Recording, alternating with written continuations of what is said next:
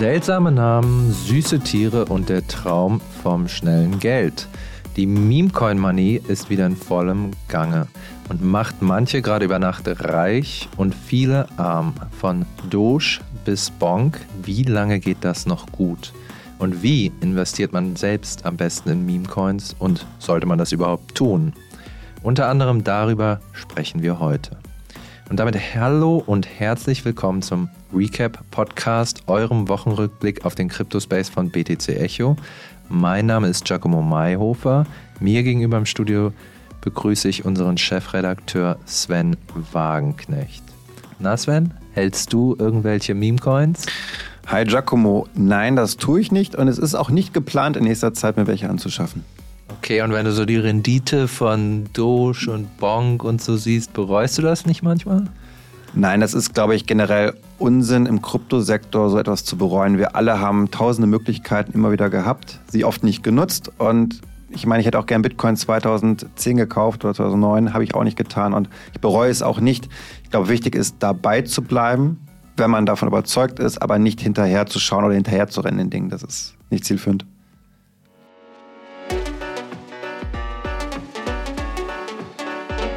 Achtung, dieser Podcast stellt keine Anlageberatung dar.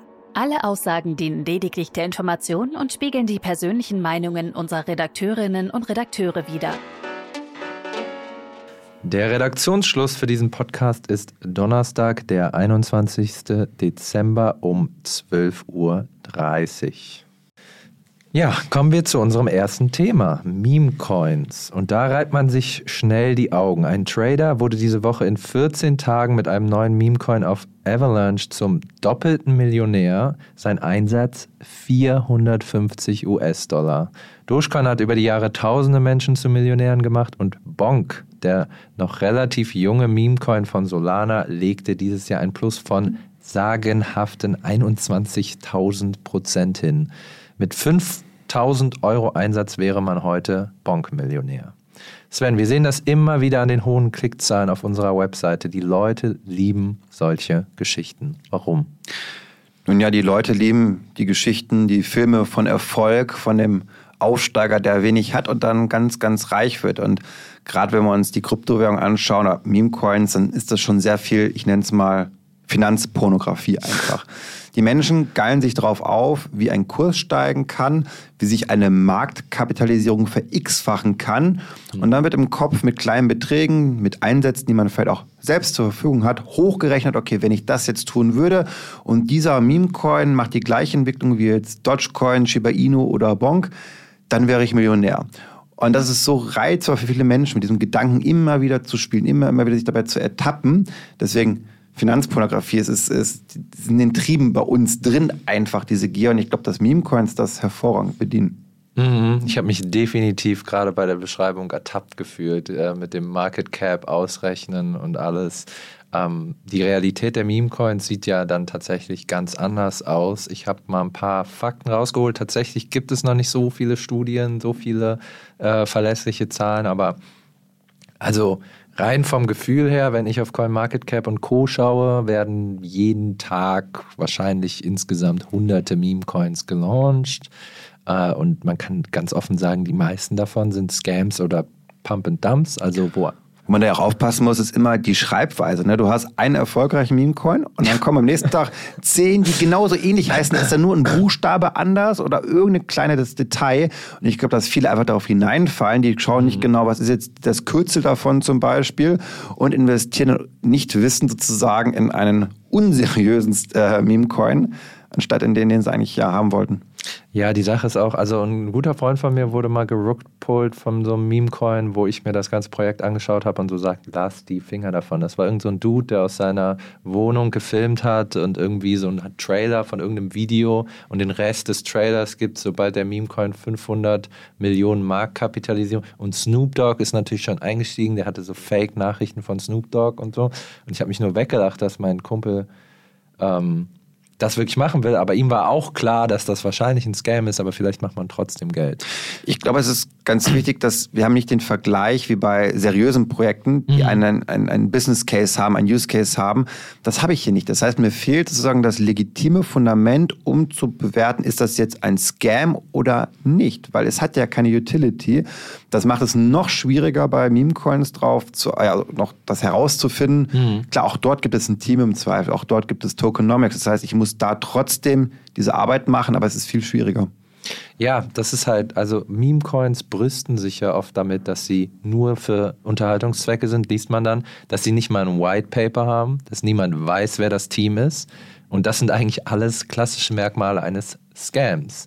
Jetzt haben wir aber gesehen, dass einige Meme-Coins aus genau so einer ähm, Situation heraus trotzdem ähm, erfolgreich sind. Also Doge existiert seit 2013, dann haben wir Shiba Inu seit 2020, Bonk jetzt seit 2022 und ähm, 95 Prozent, das war eine Studie von Binance, der Meme-Coins gehen einfach in Luft auf und ungefähr 5 Prozent schaffen es irgendwie und ganz wenige ähm, werden halt richtig groß. Das sind wie dann die Lottogewinne. Und was macht die eigentlich so besonders aus deiner Sicht? Hast du eine Erklärung dafür, was die anders machen? Warum die seriös sind, in Anführungszeichen? Ja, was heißt anders machen? Also ich glaube, Dogecoin ist natürlich ganz junges Projekt gewesen. Also eines der ersten Kryptowährungen überhaupt damals, als es vielleicht zehn Kryptowährungen gab, gab es schon diesen Memecoin Doge. Mhm. Ich glaube, das ist ein Gründungsmythos dahinter einfach. Die, mhm. die, die ja, First Mover Vorteil könnte man auch sagen. Und ich glaube, dann sind es einfach teilweise zufällige Netzwerkeffekte, dass dann in kurzer Zeit ein Hype entsteht und das so hoch skaliert, mhm. dass das eine Beständigkeit bekommt. Und ich, ich glaube einfach, dass ein Bedarf da ist für einen, einen Proxy zu haben, für Hype, für Sentiment. Und mhm. was für mich der Volatilitätsindex vielleicht beim DAX ist, mhm. ist ein Meme-Coin für mich ein Stimmungsbild des Marktes, der Gier. Also ein sehr zyklischer Coin ist ein Meme-Coin immer. Also im Bärenmarkt zum Beispiel war Meme-Coins eine Katastrophe. Die schmieren viel mehr ab als alles andere, ja. weil da zeigt sich, was hat Substanz, mhm. was nicht. Ein Meme-Coin hat keine Substanz, also schmiert er relativ gesehen zu anderen Coins mehr ab. Aber ich glaube, dass das eben der Reiz ausmacht, gerade auch für viele vielleicht Daytrader, die kurz kurzfristig nur reingehen in etwas, die, denen interessiert nicht das Fundament. Mhm. Die machen keine Analyse, ob das jetzt gut ist oder nicht. Denen geht es nur um die Bewegung sozusagen. Also wie verhält sich dieser Meme-Coin? Und ich glaube, das ist ganz, ganz spannend, also eher neutralen und sachlichen Sicht zu sagen, okay, die, mhm. die haben Eigenschaften, die können für mich als Trader spannend sein. Mhm. Das ist so ein legitime, legitimer Grund für mich auch, ähm, da rein zu investieren. Natürlich können wir immer hoffen, dass aus diesen Netzwerkeffekten aus der Community irgendwann auch ein Use Case dann entsteht. Also zum Beispiel ne, bei ähm, X, bei, beim, also von Elon Musk jetzt der Plattform, mhm. wenn der jetzt Dogecoin einsetzen würde, könnte ich daraus schon irgendwann sagen, da ist ein Nutzen hinter Dogecoin, weil ich brauche die Währung, um dort zu interagieren.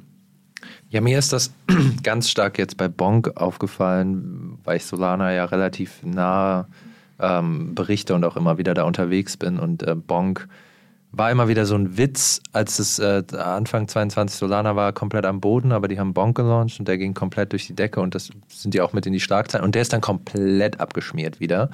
Aber und ist jetzt halt, hatte diese 21.000 Prozent plus gemacht und so ein bisschen habe ich dann doch aber auch verstanden, dass der doch eine Utility hat. Das ist so, also wenn man das vergleichen würde, ein bisschen wie mit einer Fußballmannschaft.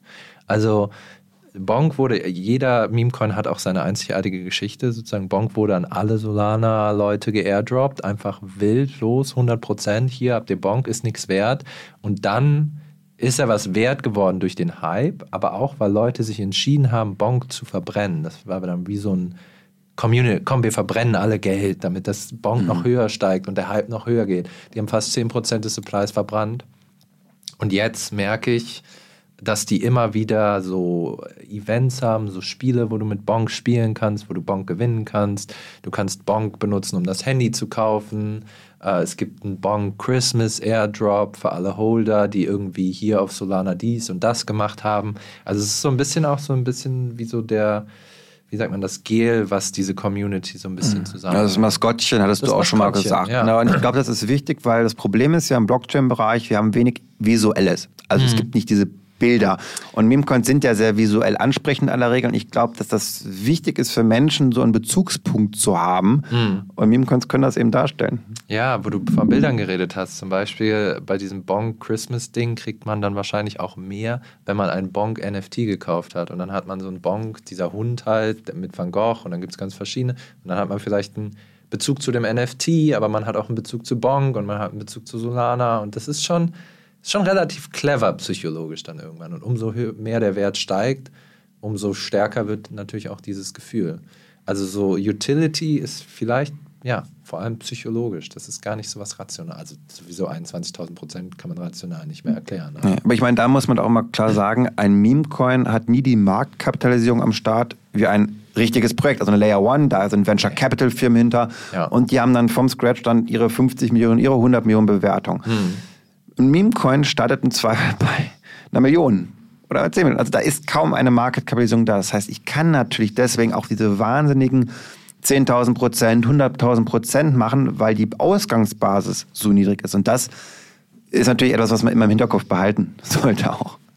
Genau, du hast ja auch darüber geschrieben, das wird wahrscheinlich einige interessieren. Wie findet man denn den nächsten Bonk oder das nächste hm. Doge?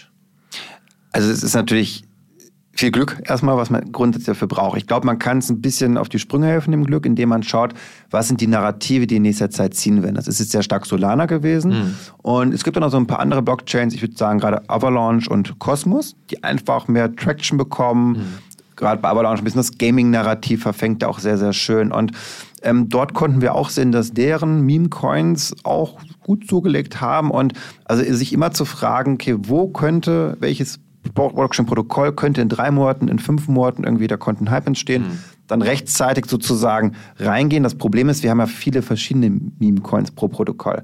Das heißt, ich müsste theoretisch auch dann diversifizieren, ne, in fünf oder sechs etwas reinstecken. Ähm, es gibt aber auch ganz andere Möglichkeiten zu sagen, okay, ich gehe gar nicht aufs Ökosystem einer Blockchain, sondern was sind externe Themen. Das können Filme oder Serien sein, mhm. zumindest. Mhm. Irgendwie, äh, ne? Wall Street Bets zum Beispiel, oh ja. eine Bewegung kann das zum Beispiel ja auch sein. Äh, das kann eine Serie sein, das kann Harry Potter sein, was auch immer. Mhm.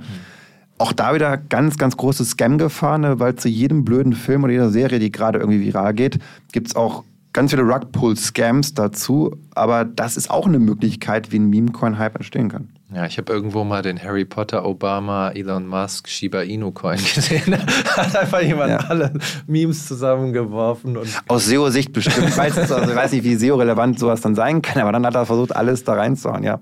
Genau. Und was rätst du den Leuten so vom Mindset her? Also, wenn sie es wirklich tun wollen, du machst es ja offensichtlich nicht. Ich mache es nicht. Der Punkt ist, ist so ein bisschen wie ins Casino gehen. Das ist vollkommen legitim, aber ich würde das Geld, was ich da rein investiere, vorher abschreiben, gedanklich. Mhm.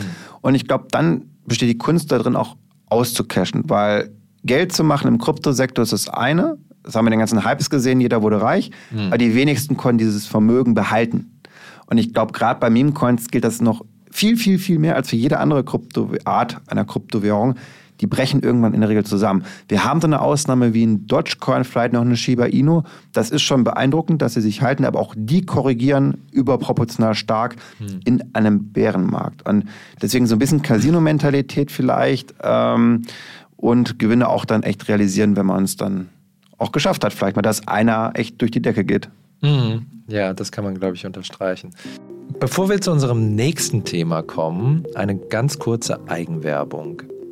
Ihr wollt lernen, wie man sich ein Krypto-Portfolio aufsetzt oder mit DeFi richtig Geld verdient? In der BTC Echo Akademie haben wir zwei neue Masterclasses für euch. Dort lernt ihr in Videos Schritt für Schritt und von Experten erklärt das Einmaleins von Krypto und DeFi, sowohl geeignet für Anfänger als auch für Profis. Jetzt zu Weihnachten spart ihr beim Kauf sogar 30 Prozent. Also schaut rein und bereitet euch für den Bullenmarkt vor. Den Link zu den Masterclasses findet ihr in den Show Notes. Damit gehen wir auch weiter zu unserem nächsten Thema, wo wir schon mal Hype sind. Ne? Genau, und es ist auch wieder Solana dabei, wie gerade auch schon bei Bong. Also es lässt uns einfach nicht los. Und gerade heute am Donnerstag ist der Coin nochmal richtig durch die Decke gegangen, also über 10 Prozent. Gut, kann natürlich sich auch schnell wieder ändern. Mhm. Aber wir haben auch kurzzeitig mal Ripple geflippt. Nicht nur kurzzeitig, ist geflippt. Oh, ist jetzt auch dauerhaft geflippt. Ja. Okay, hatte ich jetzt nicht mehr überprüft gehabt. Aber das ist schon, finde ich, historisch, ja, großes Wort. Aber XRP ist schon immer ganz weit vorne gewesen auf dem Treppchen auf, wenn wir die Stablecoins mal rausrechnen jetzt. Mhm. Und dass da jetzt Solana steht, ist ein krasses Zeichen. In der Top 5 der wertvollsten Kryptowährungen und auch Ethereum wird ja in vielen ja, Metriken überholt. Also Handelsvolumen, NFT, DEX-Markt, also das schießt gerade alles durch die Decke. Dann hatten wir jetzt noch das Web 3-Handy gehabt von Solana, das Saga, das jetzt auch überall ausverkauft ist, weil ja 5000 äh, Dollar bei eBay zurzeit gehandelt. Und ähm, Giacomo, du bist da ja mehr drin. Klär uns mal einmal auf, was, was soll das Ganze? Ja, es ist, es ist auf jeden Fall verrückt. Also ich habe ja angefangen, Solana letztes Jahr irgendwann zu covern, als FTX abstürzte und die Stimmung war, ja, war eigentlich fast wie auf äh, einer Beerdigung, kurz vorm, vom Tod. Ne? Und jetzt überall Solana, alles ist komplett am Durcheskalieren.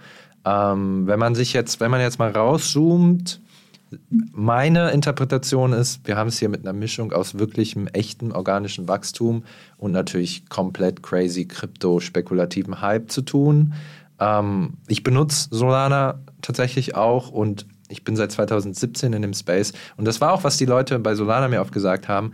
Man, Krypto benutzen ist einfach kompliziert, umständlich, langsam. Wenn du kaufst irgendwas und zahlst 20 Euro Gebühren für 5 Euro, das ist so dieser Klassiker, ne?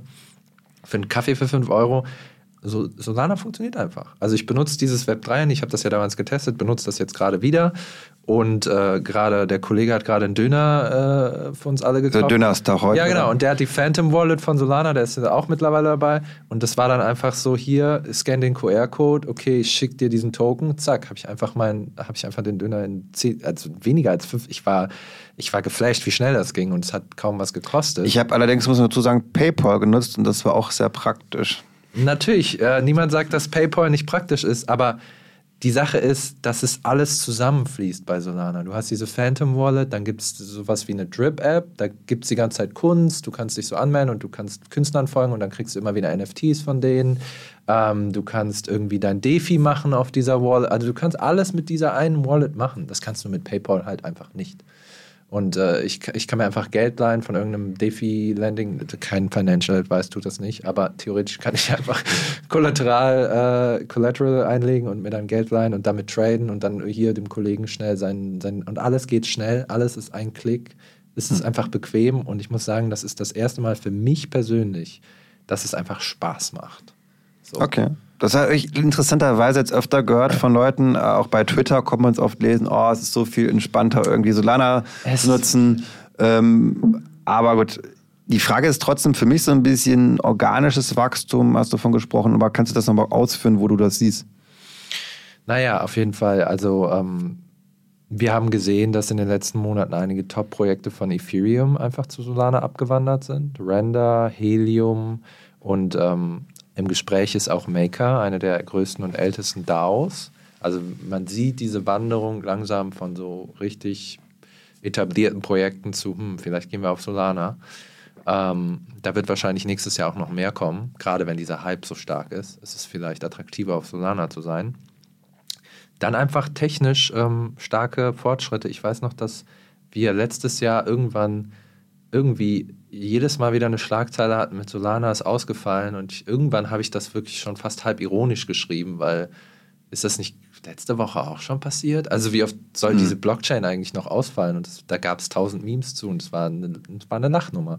Dieses Jahr ist Solana einmal ausgefallen. Ist immer noch einmal zu viel, aber im Gegensatz zu 24 Mal oder 16 Mal, wie viel es äh, 2022 war, äh, sehr viel weniger. Und nächstes Jahr kommt halt ein neuer Klient, dazu, einfach sozusagen neues, neuen, neues Extranetzwerk, Firedancer, damit wird Solana noch schneller und noch sicherer. Also das heißt, Netzwerkausfälle sind dann mhm. wahrscheinlich. Und noch dezentraler habe ich mal gehört. Dezentraler auch. Weil es war immer so ein Vorwurf, oh, Solana ist ja überhaupt nicht dezentral. Das ist ja nur die paar Entwickler von FTX damals, die darin rumschrauben konnten. Das ist Schwachsinn. Venture Capital mäßig. Und das soll so ein bisschen, glaube ich, das nochmal dieses weiß, Vorurteil ja. entkräftigen. Also über Dezentralität kann man auch reden. Da gibt es ja unterschiedliche Messgrade. Manche sagen die Zahl der Validatoren. Da ist natürlich äh, Ethereum weit, weit, weit vor Solana. Solana hat irgendwie 2100 und Ethereum hat mittlerweile eine Million oder so. Ähm, aber um Dezentralität zu messen, kann man auch noch andere Metriken nehmen. Zum Beispiel, wo sind die? Du kannst eine Million Validatoren haben, wenn die alle in den USA sitzen und die USA sagen, pff, wir machen das nicht mehr, dann hast du ein Problem.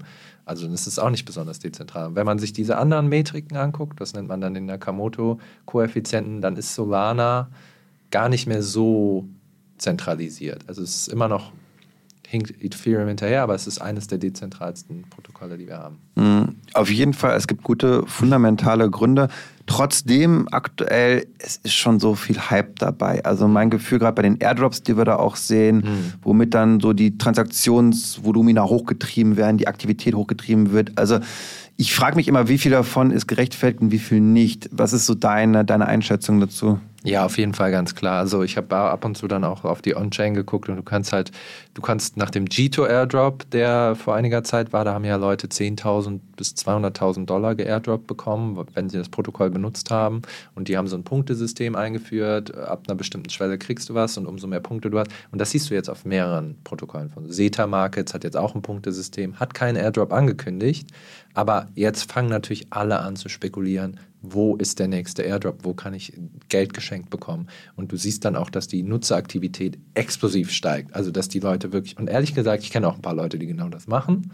Ist ja auch fein, aber da sieht man, die Aktivität ist eigentlich fake. Die Leute traden nur so rum. Das ist überhaupt nicht nachhaltig. Ich meine, du hast so ein Kunstvolumina erzeugst du dabei nicht, weil jemand etwas nutzen möchte, sondern nur mit der Intention, dass er etwas bekommen könnte. Und umso mehr Leute das machen, umso weniger gibt es ja auch. Das ist ja auch das Lustige. Ja, man konnte das kann verdammt viel Geld machen jetzt, ja. aber das hat sich jetzt rumgesprochen inzwischen. Also wenn man jetzt nochmal ein Airdrop bekommt, ist nett vielleicht, aber dieses Reichwerden so ein bisschen Narrativ wird jetzt auch dadurch wieder reduziert werden. Und ich glaube, das ist auch gar nicht, was heißt, auch steuerlich sehr anspruchsvoll auf jeden Fall, wenn ich da so wilde Sachen überall mache. Nur der kleine Hinweis. es gibt eine Steuerpflicht auch für solche Sachen. Also da sehr viel Spaß mit dem Finanzamt dann natürlich auch von beiden Seiten. Das könnte lustig werden. Oh ja, ich freue mich auf die Gespräche mit dem Finanzbeamten. Ja, und dann habe ich den G2 Airdrop bekommen und dann habe ich den äh, 50 Prozent davon vierfach gehebelt und äh, die Gewinne dann irgendwie in dieses Staking und die werden dich angucken das und sagen so, what the fuck? Einem Knast mit dir. Nein. also, aber äh, gutes Beispiel für wie artifiziell das, dieses Wachstum ist, ist Saga, das Web3-Handy. Als ich das damals getestet habe, hat das, hat das niemand interessiert. Das hat sich nicht verkauft. Haben die auch selber so gesagt, das ist ein, wir wollen einfach zeigen, dass das geht. Wir haben eine Hardware-Wallet, die man mit dem Fingerabdruck, eine super geile Idee, funktioniert auch super. Einfach, du kannst mit dem Fingerabdruck überall einsignieren auf sicherste Weise. Bisher wurde ich noch nicht gehackt, keine Ahnung, nur gerugpullt, aber das ist meine eigene Schuld. Ähm, und das hat nur 3500 Einheiten verkauft. Und jetzt ist es mhm. ausverkauft. Es ist nirgendwo mehr zu bekommen und auf eBay wird es gehandelt zwischen 3.000 und 5.000 US-Dollar. Warum? Weil Saga-Käufer von diesem Handy kriegen einen Bonk-Airdrop, der war zeitweise, keine Ahnung, 100 Dollar wert, dann mal 1000 Dollar wert. Also, und das Handy kostet 600 Dollar. Das ist absurd. Du kaufst ein Handy und kriegst einen Airdrop für 1000 Dollar. Das macht gar keinen Sinn. Und jetzt scheinbar, ich habe mich dann so, weil ich dachte, warum zahlen aber Leute 5000 Dollar jetzt dafür? Weil es ist ausverkauft und die spekuliert wieder mal, dass auch bei anderen Projekten jetzt Leute, die das Handy haben, irgendwie einen Airdrop bekommen. Und da merkt man, dass es einfach alles nur noch, also es sind beeindruckende Zahlen, aber so viel davon ist Spekulation. Ähm, und ähm, eine Sache, wo man bei Solana ganz vorsichtig sein muss, ist, wir haben kurz darüber geredet, die Validatoren, so wurde es mir erklärt, ich hoffe, es ist richtig, aber ähm, bei Ethereum verdienen die ja ihr Geld durch die Gebühren. Ethereum hat ja einfach hohe Gebühren, darüber klagen immer alle, was soll der Scheiß, warum zahle ich 30 Euro für einen scheiß NFT, äh, was ich mir gekauft habe. Bei Solana sind die Gebühren 0,001 Cent. Aber die Frage ist, womit verdienen die Validatoren ihr Geld? Wenn die keine, also wenn die kaum Gewinne mit Gebühren machen? Die Antwort ist, es gibt eine eingebaute Inflation bei Solana, die bezeigt irgendwie 15 Prozent oder so. Äh, über 15 Jahre oder 25 Prozent. Schaut es am besten selber nochmal nach. Und die kriegen einfach die ganze Zeit Solana-Coins. Das kannst du ja nicht unendlich lange machen. Und jetzt gibt es das System, dass es nochmal Priority Fees gibt. Die sind dann teuer, wie bei Ethereum. Du willst an irgendeinem Mint oder Drop, der besonders begehrt ist, und dann schiebst du deine Transaktion nach vorne und bezahlst dafür eine extra Gebühr und darüber machen die ein bisschen Geld, aber trotzdem nachhaltiges Wachstum. Also ist die Frage, ne, wie hoch müssen Gebühren sein, damit du nachhaltig ein dezentrales System betreiben kannst von der Incentivierung? Ne? Und ich meine, beim Bitcoin-Mining haben wir das ja auch zum Teil. Ne? Was ist, wenn dann irgendwie keine Mining-Erträge mehr da sind, dann mit Netzwerkerträgen und so weiter und so fort. Ich glaube, es ist eine sehr akademische und sehr philosophische Frage zum Teil auch. Ich habe da keine Antwort drauf, was da Best Practice wäre, aber ich glaube, dass das doch Themen werden können in den nächsten Jahren, die auch viel Unsicherheit reinbringen, mhm. ähm, wenn die Gebühren nicht, ja, oder gar nicht mehr dann oder so niedrig sind durch einen Gebührenkampf auch am Ende, dass man sich fragen muss, ja, okay, aber warum mhm. betreibe ich hier noch irgendwas? Mhm. Ja, gerade auf Twitter, also durch den heutige Jahreshoch, wird ja jetzt auch die ganze Zeit vom Flippening von Ethereum geschrieben, dass Solana jetzt bei Ethereum den Arsch versohlt. Hältst du das für realistisch? Nein. Also, wow. ich finde, Solana ist cool und wir haben, glaube ich, beide gesagt, oft zum Ausdruck gebracht, warum wir das cool finden. Und ja, ich glaube aber nicht. Ethereum ist vom Ökosystem so viel dominanter, auch gerade mhm. bei Unternehmen, bei Institutionen, die gehen eher auf ein Ethereum im Zweifel auch nochmal. Das ist, hat einen besseren Track Record. Mhm. Ich habe mehr Entwicklerkapazitäten und ich glaube, es sind immer so Phasen. Ne? Man hat so einen Hype von Solana und ich glaube, wir werden auch wieder eine Ethereum-Phase leben. Aktuell ist Ethereum ziemlich langweilig so ein bisschen, performt auch gar nicht so gut der Kurs, aber auch da gibt es ja Entwicklungen. Ich glaube, gerade im, im Layer 2-Bereich, wenn wir das noch besser verknüpft bekommen, das ist ja immer das Problem gewesen. Wir brauchen die Layer 2, weil mhm. Ethereum zu langsam ist. Deswegen Solana, aber da reicht die Layer 1 Blockchain. Mhm. Dies wissen die ja auch.